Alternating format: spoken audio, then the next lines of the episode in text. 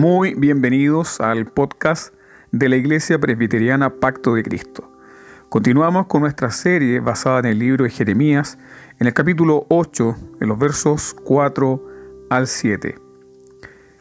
Les dirás a sí mismo, así ha dicho Jehová, el que cae no se levanta, el que se desvía no vuelve al camino.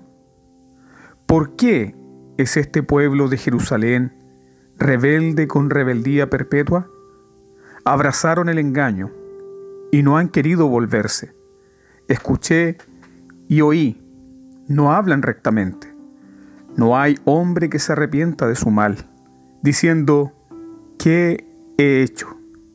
Cada cual se volvió a su propia carrera, como caballo que arremete con ímpetu a la batalla. Aún la cigüeña en el cielo conoce su tiempo, y la tórtola, y la grulla, y la golondrina guardan el tiempo de su venida, pero mi pueblo no conoce el juicio de Jehová. En 1939, Martin Lloyd Jones asume como el predicador titular de la capilla de Westminster en Londres, Inglaterra. Ese mismo año comenzó la Segunda Guerra Mundial. Durante la Segunda Guerra, el número de asistentes disminuyó de 2.000 a 150 en la capilla. Al final de la guerra, miembros influyentes de la iglesia se preguntaron cómo atraer a más personas a la capilla. Algunos sintieron que el predicador debía adaptar su mensaje para ser relevante al mundo moderno como muchas otras iglesias. En ese escenario, Martin Lloyd Jones escogió el mismo camino que el profeta Jeremías, predicar el viejo y poderoso evangelio del arrepentimiento y la fe, mientras que muchos otros predicadores modernos escogieron predicar sermones terapéuticos y consoladores, centrándose en las necesidades de las personas y no en la verdad revelada en la palabra de Dios. Martin Lloyd Jones habla sobre esto en su libro No me avergüenzo. Él dice lo siguiente, el mensaje cristiano no es simplemente un mensaje que ofrezca ánimos y consuelo indiscriminadamente. No es una especie de somnífero. Hay un rigor en todo ello, una virilidad y una honradez. Te pide que te niegues a ti mismo, que tomes una cruz y sigas a Cristo. El cristianismo nunca consuela directamente. Jamás conoceremos el consuelo y el ánimo de las escrituras y del Evangelio hasta que creamos en el Evangelio. Lo que necesitas no es consuelo, es conocer a Dios y conocer a Cristo. El Evangelio da sus bendiciones a su manera y no existen atajos. La iglesia no es una farmacia que ofrezca analgésicos. No existe meramente para dispensar alguna clase de jarabe calmante. El Evangelio proporciona verdad y el consuelo viene como resultado de esa verdad. El Evangelio, amados hermanos, es la única cura para un mundo enfermo, una iglesia moribunda y un creyente turbado por el pecado. Jeremías predicó este Evangelio. Él hizo innumerables llamados, como hemos visto en esta serie. Él hizo innumerables llamados al arrepentimiento y la fe, pero no hubo cura. ¿Por qué el pueblo de Dios parece estar sin cura todavía? ¿Por qué el pueblo de Dios parece no mejorar? El pasaje expone las siguientes razones. En los versos 4 al 7 se nos dice que el pueblo persistió en la rebelión. En los versos 8 al 11 se nos dice que el pueblo persistió en la ignorancia voluntaria de la palabra de Dios. Y en los versos 12 al 17 se nos enseña cuál es el fin de esa rebelión. En los versos 4 al 7 Jeremías hace dos preguntas obvias para exponer la necedad de la gente de Jerusalén. Jeremías pregunta, ¿el que cae no se levanta? ¿El que se desvía no vuelve al camino? La respuesta es obvia. El niño pequeño que aprendió a caminar sabe que tiene que levantarse cuando se cae. Y el más despistado de los hombres sabe que debe volver al camino original cuando se encuentra perdido. Pero Israel persiste en su rebelión contra Dios Ellos están abatidos y sin dirección por sus propios pecados, pero no se levantan y no vuelven al camino. Jeremías les había dicho, párense los caminos y miren y pregunten por las sendas antiguas, cuál sea el buen camino y anden por él, y hallarán descanso para vuestra alma. Pero ellos dijeron, no andaremos. El profeta insistió, escuchen el sonido de la advertencia. Pero ellos dijeron, no escucharemos. Así que Jeremías, completamente abrumado, se pregunta, ¿por qué es este pueblo de Jerusalén rebelde con rebeldía perpetua? Y luego responde, abrazaron el engaño y no han querido volverse. Ellos no desean volver a pesar de todas las promesas de gracia y misericordia que Dios ha dado por medio de Jeremías. Dios ha dicho, si te volvieres, oh Israel, vuélvete a mí, y si quitares delante de mí tus abominaciones, y no anduvieres de acá para allá, y jurares, vive Jehová, en verdad, en juicio y en justicia, entonces las naciones serán benditas en él, y en él se gloriarán. Este siempre ha sido el llamado del Evangelio, amados hermanos, para todos los que están lejos del Dios vivo. Venid luego, dice Jehová, y estemos a cuenta. Si vuestros pecados fueren como la grana, como la nieve, serán emblanquecidos. Si fueren rojos como el carmesí, vendrán a ser como blanca lana.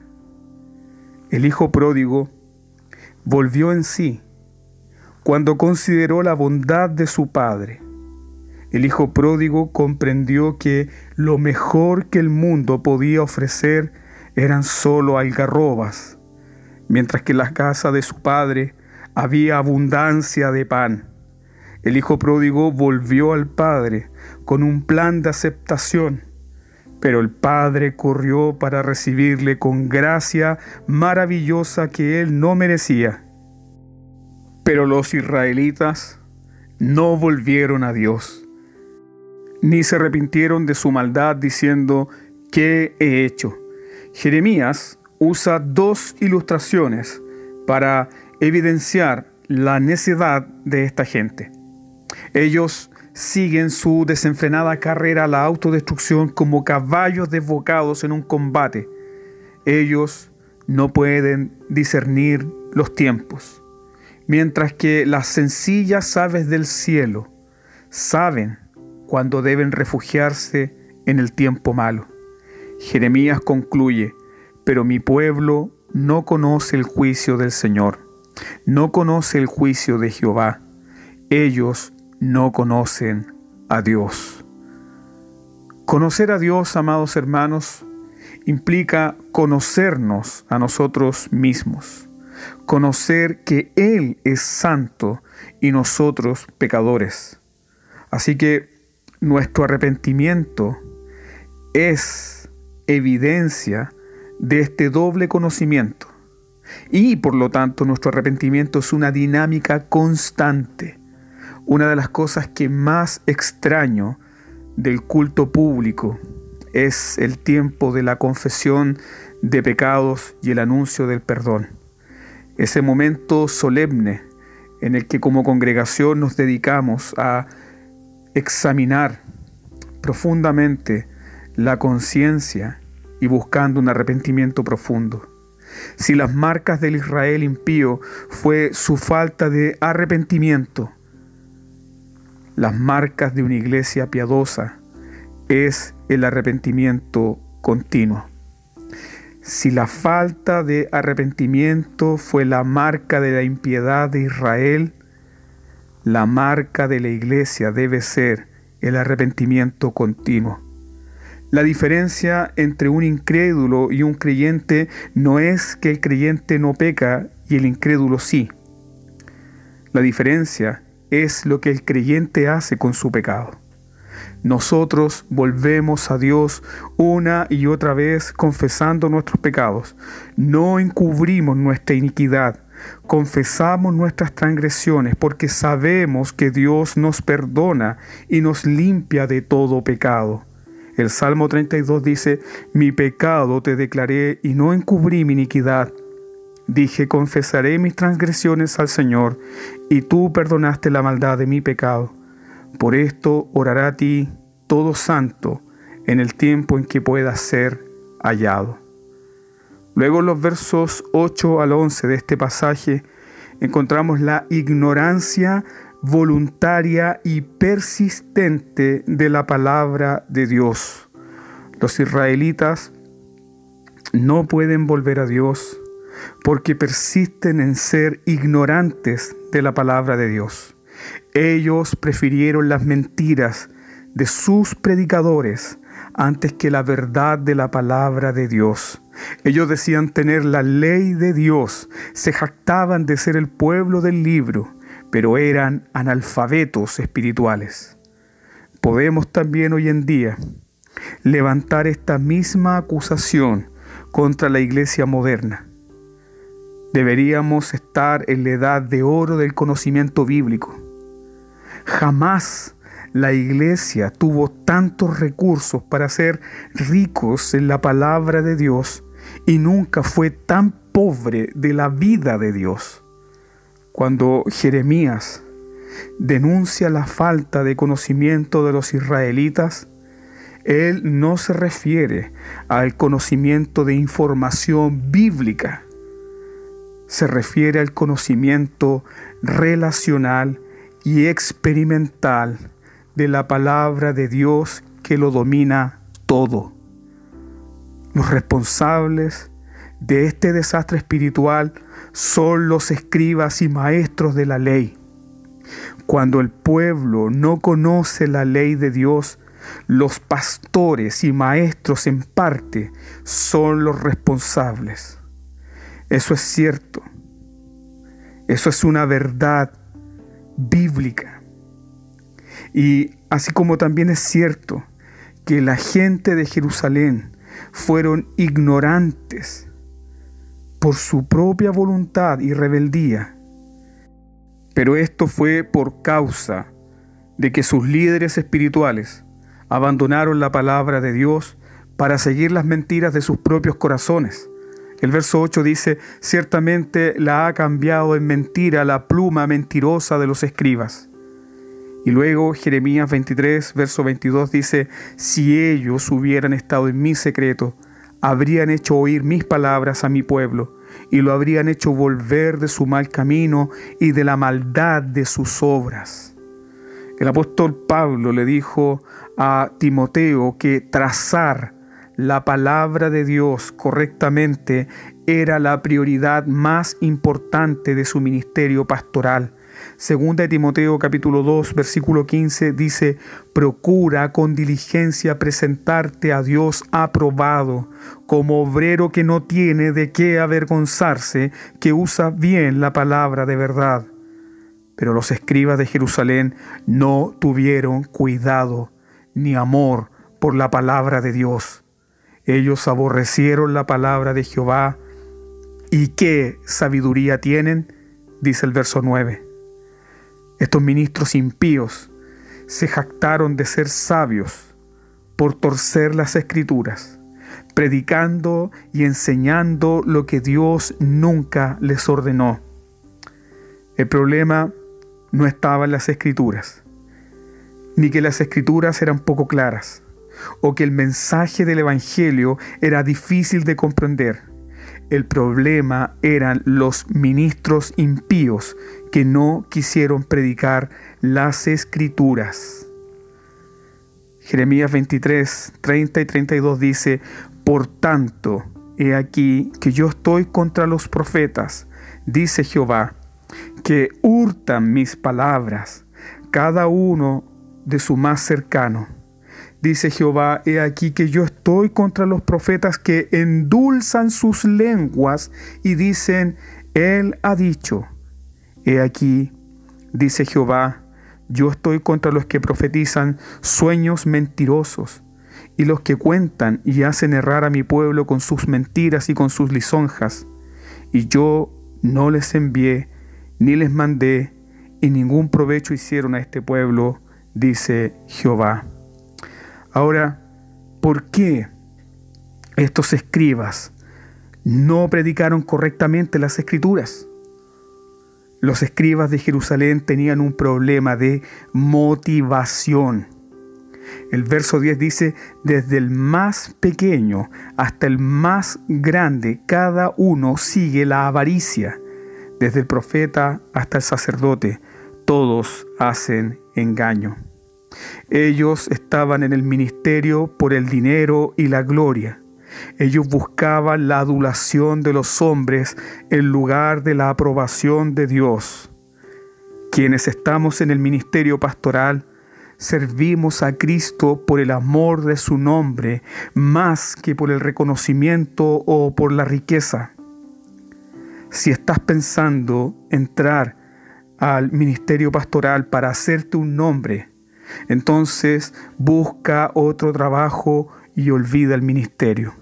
De lo contrario, tus perversas motivaciones producirán el mismo efecto que produjeron en la predicación de los escribas. Fíjate en el verso 11. Curaron la herida de la hija de mi pueblo con liviandad, diciendo, paz, paz, y no hay paz. Los escribas de Jerusalén negaron que Dios juzgaría su pecado. Su gente necesitaba cirugía de urgencia en sus corazones. Pero los falsos maestros y pastores de Israel aplicaron parches curitas a heridas putrefactas. La gente de Jerusalén adoraba a sus ídolos en sus casas y los días de reposo sacrificaban como si nada hubiese sucedido sus hijos, sus propios hijos, fueron quemados en honor a los ídolos paganos. Ellos se olvidaron de Dios, ellos se olvidaron de su ley, ellos tuvieron en poco el día de reposo. ¿Y qué dijeron los escribas? Los escribas predicaron, shalom, shalom, paz, está todo bien, no hay juicio Dios no puede destruirnos porque aquí está su templo.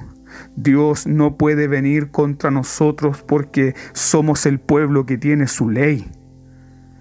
Ahora yo me pregunto, ¿cuántos falsos maestros han dicho exactamente lo mismo? ¿Cuántos predicadores han calmado las conciencias de los miembros de su iglesia con las falsas promesas de un falso evangelio? Cuántos pastores y maestros, sabiendo que sus congregaciones son tremendamente impías y rebeldes a la palabra de Dios, les han dicho a sus feligreses, Dios no nos puede dejar, porque estamos haciendo su gran obra aquí. Dios no nos puede dejar, porque somos una denominación muy importante con más de 100 años de historia. Déjame decirte, que Dios no nos necesita. Dios no necesita ninguna denominación en Chile para comenzar una gloriosa obra y derramar un poderoso avivamiento. Dios no aviva denominaciones ni ministerios. Dios aviva a su pueblo que le teme y se humilla a su palabra. Si se humillare mi pueblo sobre el cual mi nombre es invocado, y oraren y buscaren mi rostro, y se convirtieren de sus malos caminos, entonces yo oiré desde los cielos y perdonaré sus pecados y sanaré su tierra. La falsa predicación de los escribas rebajó el carácter del Dios Santo. A.W. Tozer decía que el gran mal de la iglesia moderna es su pobre conocimiento de Dios. Los predicadores rebajan la santidad de Dios y terminan predicando del pecado como algo muy superficial. Los predicadores rebajan la majestad de Dios y la adoración a Dios se vuelve algo muy ordinario y formal. Los predicadores no tienen una gran visión de la cruz y de la propiciación de Cristo y terminan predicando un juicio final que no hace temblar al pecador. Fueron los teólogos liberales los que rebajaron la santidad de Dios, la malignidad del pecado, la necesidad de la propiciación y el derramamiento de la sangre de Cristo fueron los teólogos liberales los que decían que predicar de la propiciación de Cristo era predicar una teología de carnicería. Pero ahora son los predicadores conservadores los que no predican del infierno, del juicio y de la malignidad del pecado. ¿Cómo pueden predicar de una gracia asombrosa sin mostrar lo asombroso y temible que es el Dios Santo? La iglesia evangélica por años ha escuchado la predicación de un Dios ordinario, de un Dios corriente, de un Dios vulgar, sin peso de gloria, sin majestad, sin trascendencia. Y ese, mi queridos hermanos, no es el Dios de la Biblia. Los ministros que no tienen algún sentido del peso de la majestad de Dios deben sentir vergüenza de sí mismos. Deben sentir vergüenza y pena por sus pobres ovejas que van a condenación eterna.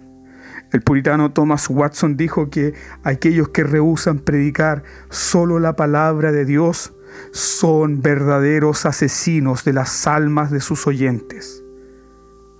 Pero estos escribas no sentían vergüenza de predicar el engaño. Versículo 12. Jeremías pregunta, ¿se han avergonzado de haber hecho abominación?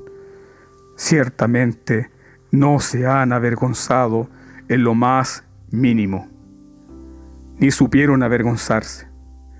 El resto del pasaje enseña claramente cuál es el fin de aquellos que aman y siguen este tipo de enseñanzas.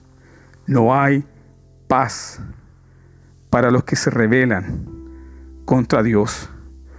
Los que oyeron las falsas enseñanzas de los escribas dijeron en los versos 14 al 15, ¿por qué nos estamos sentados? ¿Por qué Jehová nuestro Dios nos ha destinado a perecer y nos ha dado a beber aguas de hiel? Porque pecamos contra Jehová. Esperamos paz y no hubo bien. Día de curación y he aquí turbación. El pueblo de Jerusalén puso todas sus esperanzas en el falso mensaje de paz de los escribas.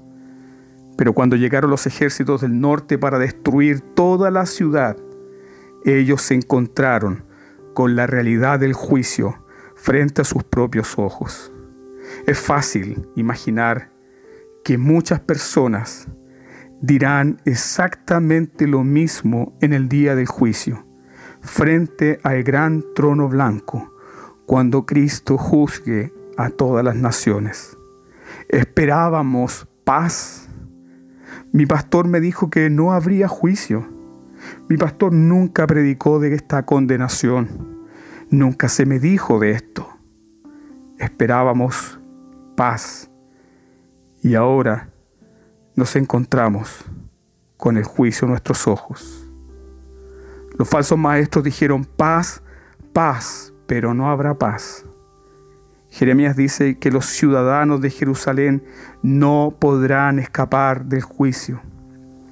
Verso 17 dice, porque he aquí que yo envío sobre vosotros serpientes, aspides contra los cuales no hay encantamiento, y les morderán, dice Jehová.